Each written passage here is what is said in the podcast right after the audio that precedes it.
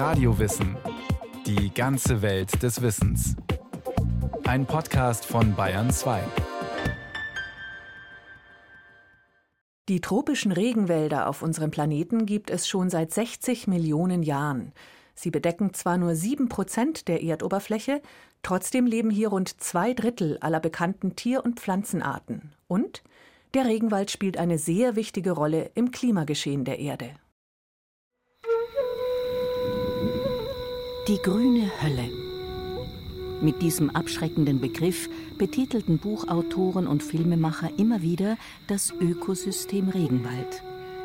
Schier undurchdringliches Dickicht aus verschlungenen Lianen, riesigen Farnen, meterdicken Urwaldriesen und wuchernden Epiphyten, die wir hierzulande vom Gartencenter kennen, etwa Orchideen mit enormen Luftwurzeln oder Philodendron. Am Boden dichte Moosteppiche, Sträucher, Buschwerk. Die grüne Hölle. Brutstätte tödlicher Krankheiten. Malaria, Gelbfieber oder Dengue, im Volksmund Knochenbrecherfieber, übertragen von Milliarden Moskitos. Die grüne Hölle. Heimat gefährlichster Raubtiere, Jaguare, giftige Spinnen so groß, dass sie sogar Vögel fressen können. Giftige Frösche, giftige Schlangen von monströsen Ausmaßen, wie zum Beispiel im Dschungel von Vietnam. Yes, well, one of the girls saw a, a king cobra along here. Einer unserer Guides sah in der Nähe von hier eine Königskobra. Die können bis zu sechs Meter lang werden. Ihr Kopf kann so groß sein wie die Faust eines Mannes und sie sind extrem giftig. Hier am Fluss gibt es sehr viele Schlangen. Normalerweise leben sie oben in den Bäumen. Vipern, Pythons, Königskobras, sie ist die gefährlichste. Sie frisst sogar Pythons. Vor kurzem wurde in einem Dorf im Süden des Landes eine Kobra entdeckt, die eine ganze Ziege aufgefressen hatte. Aber die Ziege war an einem Baum angebunden. Und so hing die Kobra an der Leine am Baum und kam nicht weg. and the locals found this huge python with this goat in its stomach. Wer mit Wanderführer John Dschungeltrekking in Vietnam macht, braucht keine Angst vor der Königskobra haben. Für die Kleinkinder in den Dschungeldörfern ist sie aber gefährlich. Die grüne Hölle. Lebensraum indigener Völker wie den Quechua im Oriente, dem Regenwald Ecuadors in Südamerika. Ein matschiger Trampelpfad führt durch den Dschungel bis zu einer Lichtung in der Größe eines Fußballplatzes. Hier hat die Familie Mama Yakta sechs Hütten gebaut, aus Holz und Bambus, gedeckt mit Palmwedeln. Mama Yakta, das heißt auf Quechua Mutter Erde. Rita ist die älteste Tochter. Sie kümmert sich um Besucher, die ab und zu bei ihnen ein paar Tage wohnen und das Leben im Regenwald erfahren möchten. Egal welche Krankheit wir bekommen, wir haben für alles die richtigen Heilpflanzen hier im Wald. Von Generation zu Generation haben wir überliefert, was wogegen hilft. Und so sind meine Großeltern beide über 100 Jahre alt geworden. Der Wald ist für uns auch wie ein Gott. Er gibt uns Leben, vor allem auch der Fluss hier im Wald. Ohne Wald können wir nicht überleben, also müssen wir ihn bewahren. Das ist ein Kampf geworden. Wir kämpfen mit unseren kleinen Gemeinden und sagen der Welt, der Wald ist unsere Lebensader.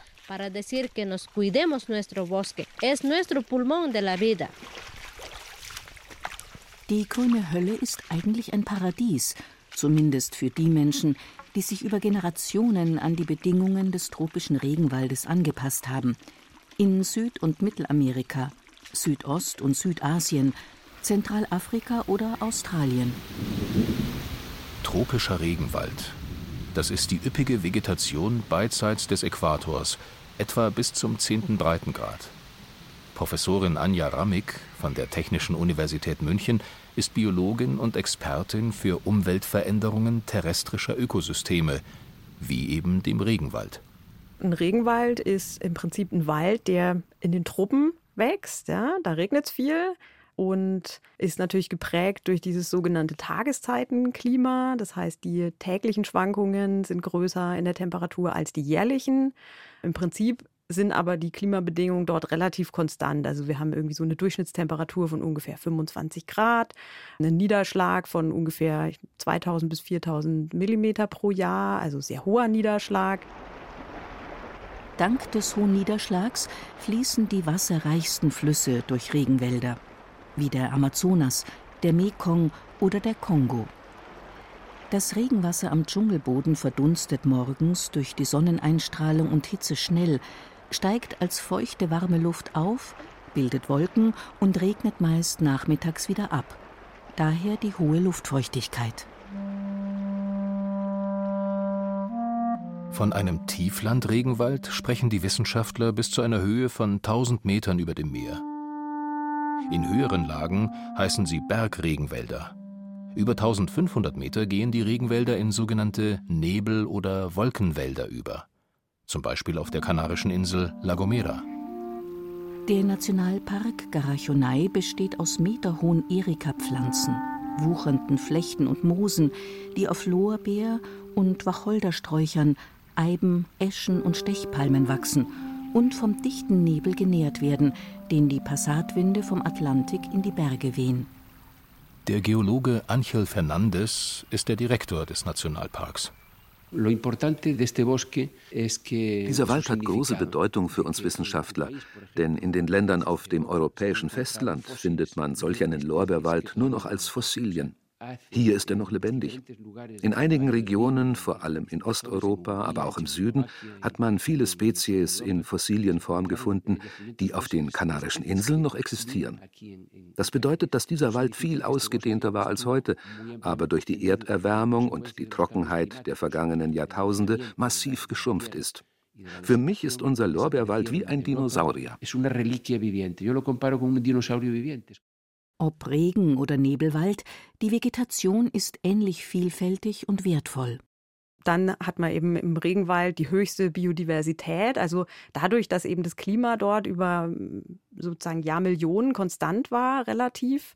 Äh, es gab natürlich während der Eiszeiten auch ein bisschen Schwankungen, aber im Prinzip hatte dort die Natur, also die Pflanzen und die Tiere die Möglichkeit, sich ungestört von irgendwelchen krassen Klimaänderungen zu entwickeln und können eben viele verschiedene Arten von Pflanzen und Tieren dort entstehen und dort vorkommen. Ganz oben hat man halt das Blätterdach. Und dann, je weiter man im Wald nach unten kommt, umso dunkler wird es dann auch, weil natürlich das Licht über dieses sehr dichte Blätterdach abgeschirmt wird.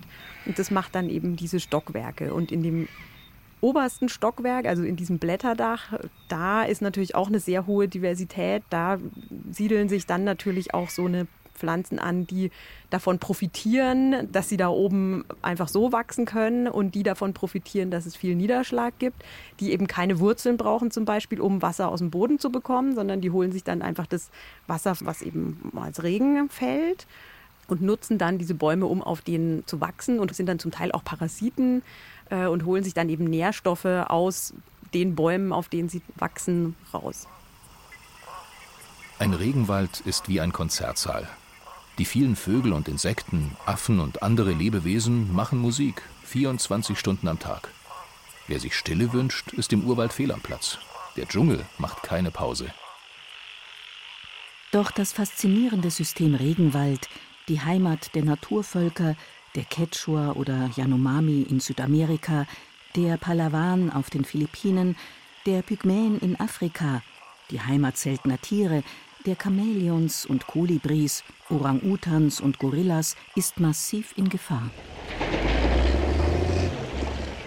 Und schuld sind, nach Erkenntnissen der Forscher, wir. Die Menschen, die sich, wie die Biologin Dr. Anja Ramik erklärt, im Regenwald bedienen wie am All-You-Can-Eat-Buffet. Man muss dazu schon sagen, dass der erste Grund im Moment, warum der Wald kaputt geht, tatsächlich die Abholzung ist. Ne? Also im Moment, gerade jetzt im Amazonas, aber auch in Afrika, dann haben wir natürlich noch das Problem, dass wenn so ein Wald mal ein Teil davon abgeholzt wurde, dass wir dann diese Waldränder schaffen. Und in Waldrändern ist meistens ein trockeneres Klima, weil dort eben der Wind besser eindringen kann und dann generell eben die Luft auch trockener dort macht. Und wenn dann auf diesen abgeholzten Flächen irgendwelche ähm, Pflanzenreste verbrannt werden, dann kann es passieren, dass dieses Feuer auch in diese natürlichen Waldstücke, die dann noch übrig bleiben, leichter eindringt. Also Feuer ist im Moment auch ein großes Problem im Regenwald. Anja Rammig verbringt viel Zeit im Amazonasbecken. Im Auftrag der TU München arbeitet sie an dem internationalen Projekt Amazon Face mit. Die Wissenschaftler wollen dabei herausfinden, was der Klimawandel für die Pflanzen in einem Regenwald bedeutet. Vor allem geht es um die Fähigkeit der Bäume, Kohlendioxid aus der Umgebung aufzunehmen, zu speichern und in Sauerstoff umzuwandeln, aber nicht unbegrenzt. Free Air CO2 Enrichment, das heißt so viel wie man macht ein Freilandexperiment, in dem man künstlich die Kohlendioxidkonzentration der umgebenden Atmosphäre in einem kleinen Waldstück, also in einer Fläche von einem Kreis von 30 Meter Durchmesser erhöht, um damit die zukünftige Kohlendioxidkonzentration in der Atmosphäre zu simulieren. Da wollen wir in diesem Experiment im Freiland testen, welche Auswirkungen diese erhöhte Kohlendioxidkonzentration auf den Regenwald hat. Mit circa sieben Millionen Quadratkilometern ist das Amazonasbecken der größte Regenwald der Erde.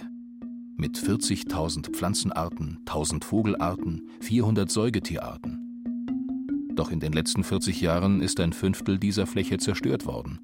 Pro Minute zwei Fußballfelder – und die Prognose ist katastrophal. In Brasilien, da gab es eben ein sehr gutes System, um Abholzung zu vermeiden. Also die hatten so ein Satellitenbeobachtungssystem, mit dem sie geguckt haben, wo sind Flächen, wo abgeholzt wird, und dann haben die das Militär dahin geschickt und haben das gestoppt. Also die waren wirklich dahinterher, die Abholzung massiv zu verringern. Weltweit verschwinden große Flächen Regenwald jährlich etwa zwei bis drei Prozent. Die Primärwälder werden oftmals illegal gerodet. Zum einen, um Tropenholz wie Teak oder Mahagoni teuer zu verkaufen, zum anderen, um Platz zu schaffen für Plantagen. Auf diesen wird großflächig und als Monokultur Palmöl, Soja, Zuckerrohr oder Mais angebaut. Als Tierfutter, für billiges Speiseöl oder auch als Treibstoff wobei der Großteil der Produkte für die Märkte in Nordamerika und in Europa gewonnen wird. Die kleine Insel Koh Noi im Süden Thailands. Außen an der Küste Postkartenidylle. Hinter Sandstrand und Kokospalmen breitet sich eine große Kautschukbaumplantage aus, wo noch vor 20 Jahren urwüchsiger Regenwald war. Mr. und Mrs. Boo zapfen ihre Bäume an und verarbeiten die austretende Kautschukmilch zu Latex.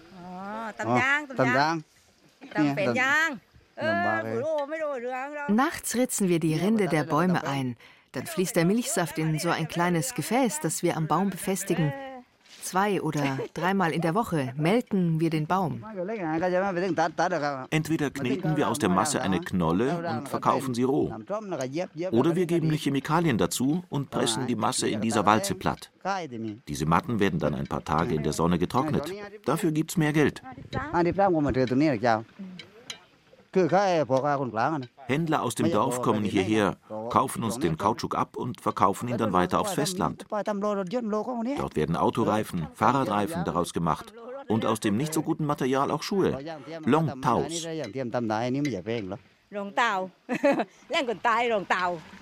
Long Taos, das sind Flipflops, die die Touristen an den Strandkiosks kaufen. Bis zu sechs Jahre müssen Mr. und Mrs. Boo warten, ehe ein neu gepflanzter Kautschukbaum gemolken werden kann. Trotz der langen Wartezeit lohnt sich das Geschäft mehr als klassische Landwirtschaft oder Fischerei. Neben der Rodung für Holzgewinnung, Plantagenbau und Weideflächen spielt der Bergbau eine fatale Rolle für die Regenwälder. Im Boden unter den Urwaldriesen schlummern auf allen Kontinenten wertvolle Rohstoffe. Erdöl, Gas, Gold, Eisen und andere Minerale, die wir für unsere Computer und Handys brauchen. Der Reichtum der Wälder liegt unter der Erde und lockt Geld und Glücksjäger an. Beispiel Kolumbien. Nach 40 Jahren Bürger- und Drogenkrieg ist das Land ausgeblutet. Doch im Regenwald sind enorme Schätze verborgen, sagt der Minenvorarbeiter Diego Restrepo aus Cali.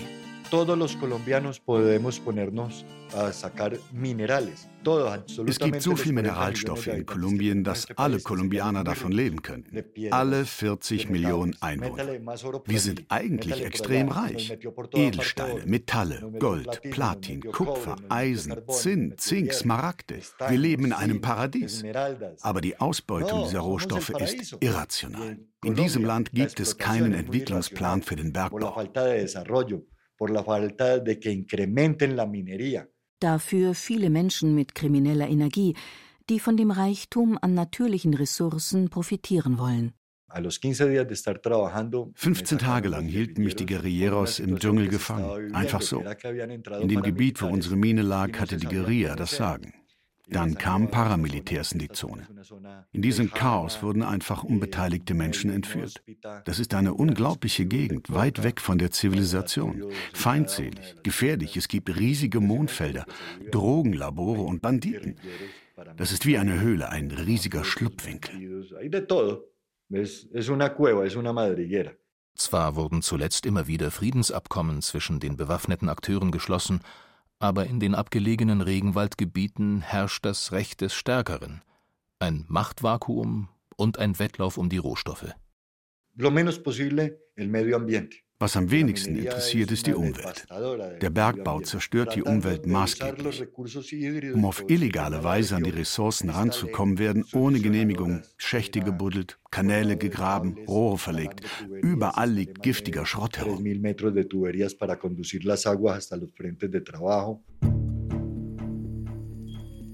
Zu all diesen durch Profitgier erzeugten Faktoren kommt die Klimaerwärmung. Allein in den Jahren 2005, 10 und 15 verzeichneten die Messstationen jeweils eine Jahrhunderttrockenheit, wie sie normalerweise eben nur alle paar Jahrzehnte vorkommt. Die Ursache? Der Mensch und sein sich stetig steigernder Kohlendioxidausstoß. Anja Ramik und ihre Kollegen vom Projekt Amazon Face sagen, dass es fünf vor zwölf ist. Noch können wir die Kurve kriegen. Noch sind die Regenwälder zu retten aber nicht mehr lange.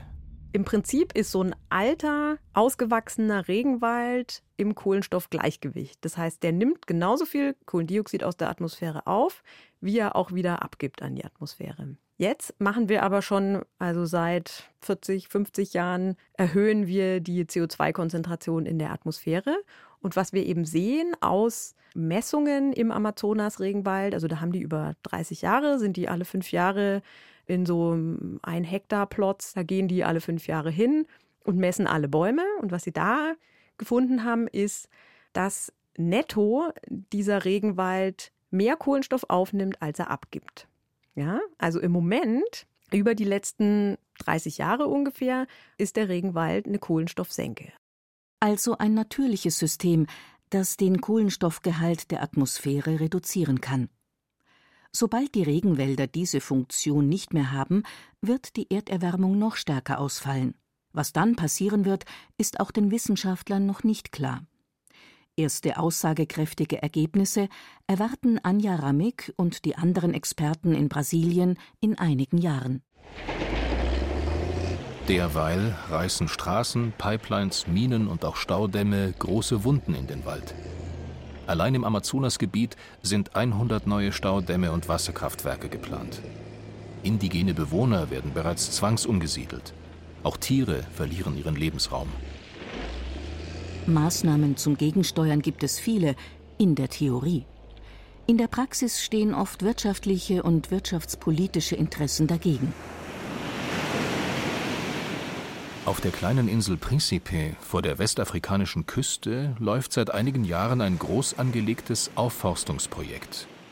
Mit finanzieller Unterstützung eines südafrikanischen Milliardärs pflanzt die Inselregierung tausende ursprünglich hier wachsender Bäume und Sträucher. Und dafür werden die aus der portugiesischen Kolonialzeit stammenden Öl- und Kokospalmen gefällt. Für eine Trauminsel, die vom Badetourismus und von der Palmenidylle lebt, ein aufsehenerregendes Projekt. Anfangs waren die Einwohner von Principe skeptisch, fürchteten, dass die Touristen und damit ihre Einkünfte ausbleiben, wenn unförmige Sträucher statt romantischer Palmen am Strand stehen. Doch durch die Verlagerung auf Öko- und Wandertourismus können sie weiter von den Urlaubern leben. Dieser Bauer namens Nilton hat die Aufforstungsaktion verinnerlicht. Das hier ist ein Projekt unserer Regierung. Es soll die Mentalität von uns ändern. Wenn du einen Baum für deinen Hausbau fällen willst, musst du zwei oder drei junge Bäume derselben Art pflanzen. Das ist genauso wichtig wie bei uns Menschen. Wenn einer von uns stirbt, muss ein anderer geboren werden. Sonst sterben wir aus, wie die Pflanzen.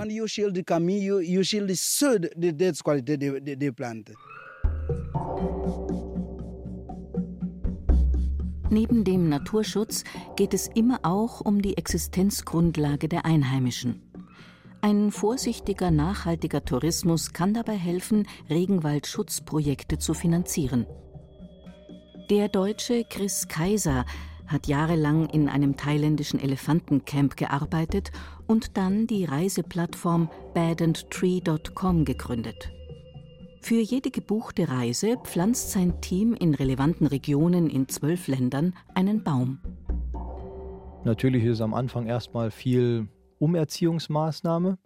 Aus dem Grund zahlen wir den Menschen gleich einen Vollzeitgehalt dafür, dass sie uns helfen, den Wald wieder aufzuforsten, weil die wenigsten beuten den Wald aus, weil sie Lust drauf haben oder das lustig finden, sondern sie machen es, um zu überleben, dass sie das Holz nachher entweder verfeuern können, um sich eine Mahlzeit zu kochen, oder die Stämme verkaufen, um sich ihren Lebensunterhalt zu sichern.